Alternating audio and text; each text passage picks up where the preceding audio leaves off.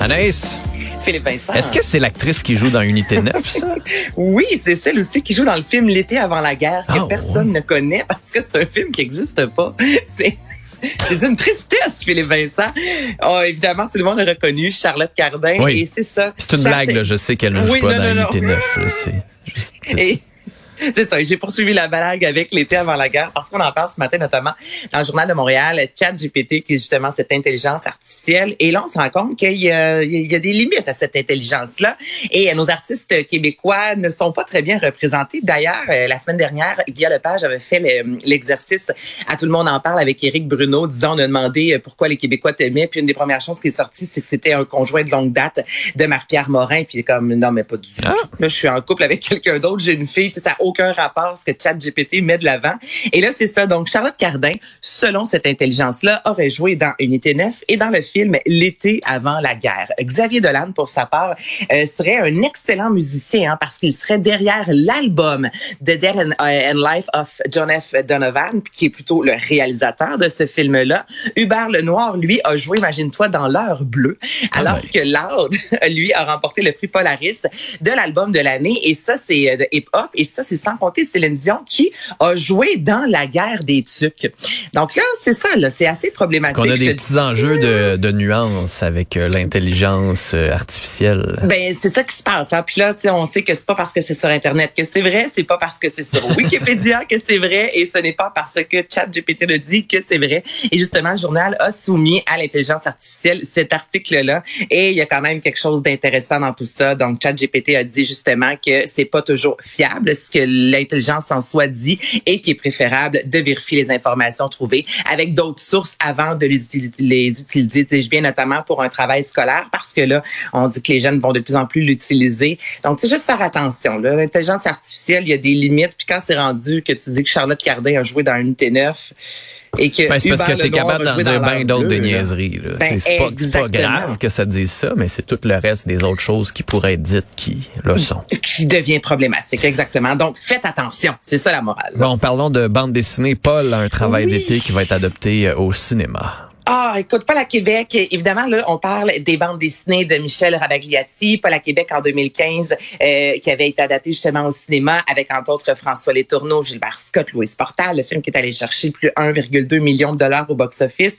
C'était un délice. Et là, justement, le même réalisateur, soit François Bouvier, sera de retour, cette fois-ci pour porter à l'écran Paul un travail. Il va toujours collaborer avec l'auteur Michel Rabagliati. Puis, dans ce deuxième volet, c'est, ben, ça le dit, hein, Paul a un travail. Donc, c'est l'histoire de Paul qui, cette fois-ci, a 18 ans, alors que dans le premier volet, il avait 30 ans environ. Donc là, Paul se trouve un emploi d'été comme moniteur dans un camp de vacances. Et là, on dit qu'il vit plein de bouleversements.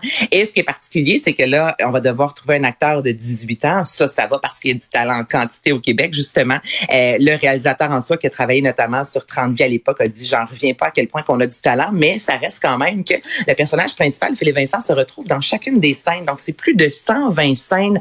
C'est énormément de travail. Tu comprends? Même pour des acteurs chevronnés, 120 scènes, au-delà de texte, je veux dire, physiquement, tout ça, c'est ultra engageant, c'est prenant émotivement, physiquement, psychologiquement. Donc là, on a hâte de voir quel acteur va camper Paul à l'âge de 18 ans. Euh, on n'a pas de date de sortie, évidemment, pour ce film-là, mais c'est sûr que ça va combler le public comme le premier volet et comme les bandes dessinées.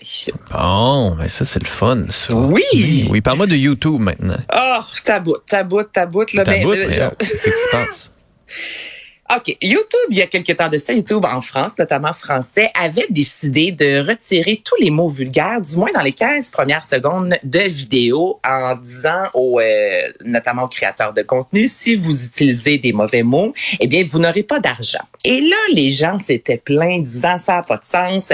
Mes premières vidéos, exemple, où je disais des termes comme connard, ne peuvent plus être utilisés, on fait moins d'argent. Donc là, ça a été annoncé finalement que euh, YouTube a décidé d'assouplir ses règles. Donc, à partir de maintenant, on peut entendre à nouveau dans les 15 premières secondes d'une vidéo des termes comme, là c'est très français, j'en conviens, mais salope, con, connard, merde. Le terme, par contre, putain, Philippe Vincent, faut attendre. Ça peut pas être dans les sept premières secondes et on n'a pas le droit de l'entendre, ce mot-là. Tu comprends? Comparativement. Donc, tu as le droit de dire salope, mais t'as pas le droit de dire putain. Juste dire ça en ondes, ça sort de ma bouche puis on dirait que ça me fait grincer des dents. Ah ouais, hein? Et tout ça parce que les créateurs de contenu euh, n'ont pas assez de vocabulaire. Je suis désolée, mais c'est ça. Là. Et là, je veux pas généraliser parce que ce n'est vraiment pas le Fais cas de tous. attention, là, tu vas te ramasser si, euh, comme nos collègues. Là. non, j'ai assez d'amis créateurs de contenu, puis il y en a qui font de l'excellent travail. Mais si dans les 15 premières secondes de, ta, de ton contenu, tu n'es pas capable de t'abstenir de dire salope, con, connard, merde ou putain,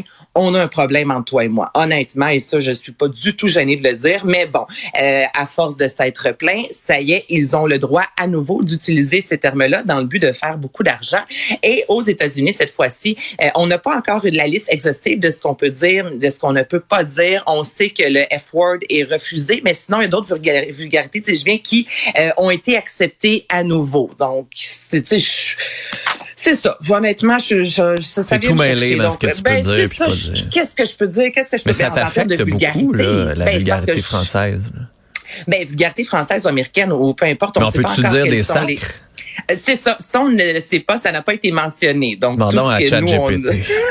Savais même pas c'est quoi. faut pas que je me fie à ça, mais ça reste que les gens de mon entourage écoutent beaucoup quand même YouTube. Là, on peut pas faire comme si ça existait pas. Puis je trouve ça déplorable que euh, dans les 15 premières secondes, ben même plus tard dans la vidéo, tu sais, j'ai de la, je me dis que c'est possible de livrer quelque chose qui a de l'allure sans pour autant utiliser le terme conne, salope et putain. Mais ça, gars, c'est moi là. Qu'est-ce que tu veux que je te dise? Peut-être. Non, non. Ben ça.